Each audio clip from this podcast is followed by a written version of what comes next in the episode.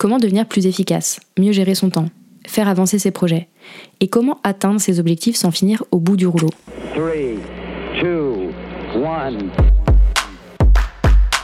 Tu écoutes Bye Bye Procrastination, le podcast qui t'aide à devenir maître de ton temps, à booster ton succès et à créer plus de sérénité grâce au pouvoir de l'organisation. Je suis Claire, coach en organisation et en efficacité. Ma mission, permettre aux entrepreneurs de réussir sans se cramer en les aidant à construire une organisation simple et efficace. Dans ce podcast, seul ou avec mes invités, on parle de productivité, de gestion du temps, de motivation et d'entrepreneuriat et je te partage les meilleurs conseils pour faire passer ton organisation et ton business au niveau supérieur. Alors si tu cherches comment dire ciao à la charge mentale et atteindre tous tes objectifs sans te sacrifier, tu es au bon endroit. Ça fait maintenant plus de 7 ans que je m'intéresse de très, très près à la productivité. J'ai interrogé des dizaines de personnes sur leur routine, sur leur organisation, comment elles faisaient pour rester productives, pour avancer, pour rester motivées, et j'ai évidemment lu des dizaines de livres sur le sujet en cherchant de nouvelles méthodes, de nouvelles clés à appliquer et à transmettre. Avec cette idée, je pense, inconsciente qu'avec la bonne routine, le bon système d'organisation, le bon acte de productivité, tout serait tout d'un coup beaucoup plus simple et que ma to-do descendrait facilement et sans effort. J'ai un peu cherché, je l'avoue, la recette magique. Et j'ai expérimenté du coup des dizaines de routines, des heures de lever différentes, des environnements de travail différents, etc. Sauf que systématiquement, avec l'idéal de productivité que je m'étais fixé, venait la culpabilité. La culpabilité de ne pas travailler alors qu'il est 15 heures, la culpabilité de ne pas réussir à avancer sur des sujets qui me passionnent, la culpabilité de finir la journée en me disant que je n'avais pas fait assez, la culpabilité de ne pas avoir respecté le plan que j'avais prévu. Bref, de la culpabilité à tous les étages. Et je mettrai ma main à couper que cette culpabilité, tu la connais très bien, toi aussi. Je suis sûre que tu vois très bien ce sentiment de se sentir tellement coupable, tellement nul que ça en devient même paralysant. Donc qu'on s'entende, je ne suis pas contre les méthodes et les astuces de productivité, parce que la plupart sont utiles et qu'elles fonctionnent quand on parvient à les adopter et à les adapter. Et ça c'est quelque chose de super important. Mais avec les méthodes et les astuces viennent les injonctions, et ce qu'on appelle l'autocontrôle, c'est-à-dire des règles qu'on se donne à soi-même et la pression qu'on se met soi-même. On se met la pression tout seul, on intériorise complètement des standards de performance irréalistes pour 90% des gens et on finit par s'auto-flageller parce qu'on n'y arrive pas. On culpabilise parce qu'on n'arrive pas à faire les choses à la hauteur de standards qu'on s'impose tout seul. Bonjour le masochisme hein, quand même.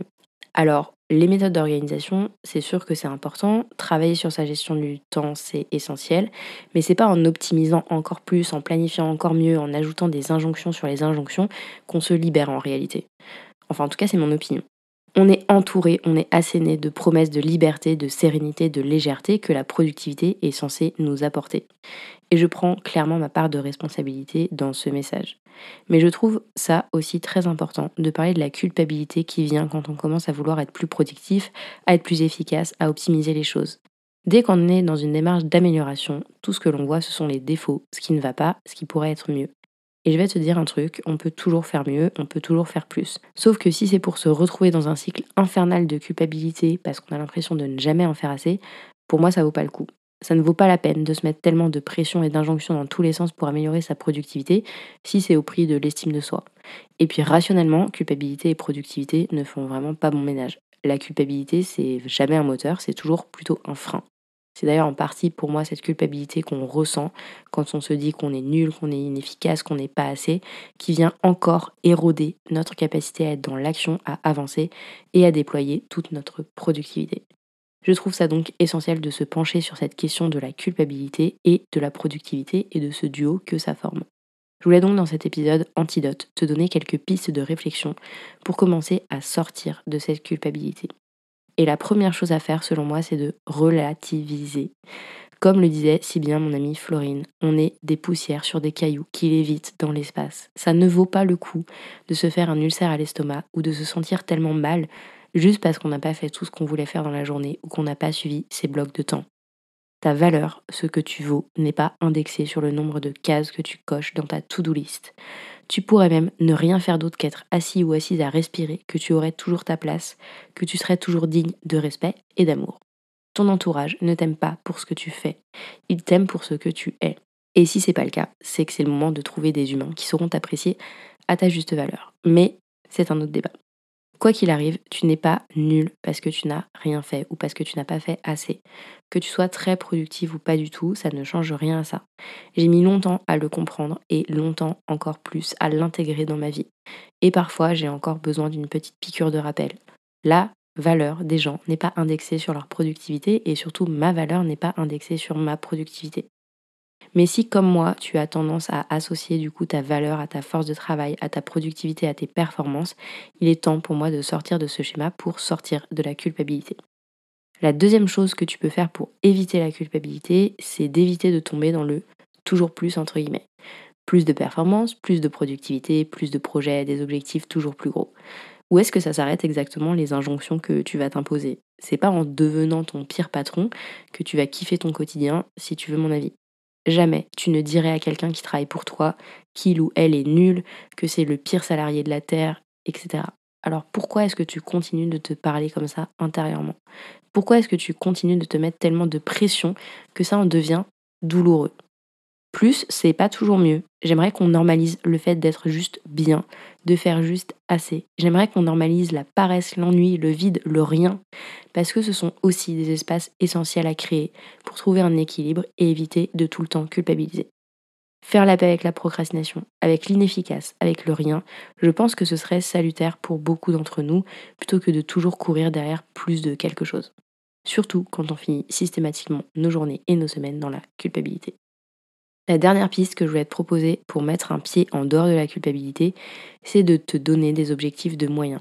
C'est-à-dire, au lieu de te dire je vais faire ci, ça et ça qui sont des objectifs de résultats, tu peux inverser la logique et te donner plutôt un objectif de moyens comme travailler X heures dans la journée.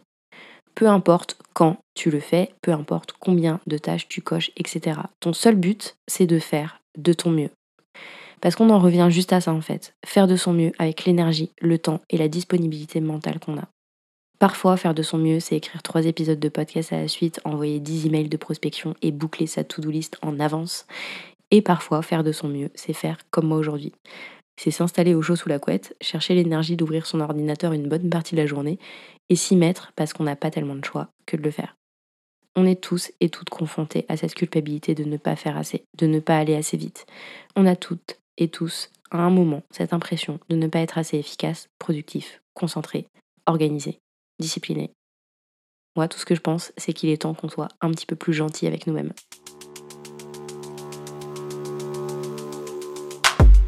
J'espère que tu as aimé ce nouvel épisode de Bye Bye Procrastination et que tu y auras trouvé de quoi faire passer ton organisation au niveau supérieur. Si c'est le cas, je t'invite à mettre 5 étoiles sur ton application préférée, à me laisser un commentaire ou à partager cet épisode autour de toi. Et si tu veux aller plus loin et obtenir des conseils personnalisés pour décupler ta productivité, tu peux commencer avec mon quiz gratuit Ton plan productivité personnalisé en 6 minutes top chrono. En faisant le quiz, tu reçois directement dans ta boîte email des conseils sur mesure pour booster ta productivité en fonction de ton profil. Je te mets le lien direct vers ce quiz gratuit dans la description de l'épisode. On se retrouve très très vite pour un nouvel épisode de Bye Bye Procrastination.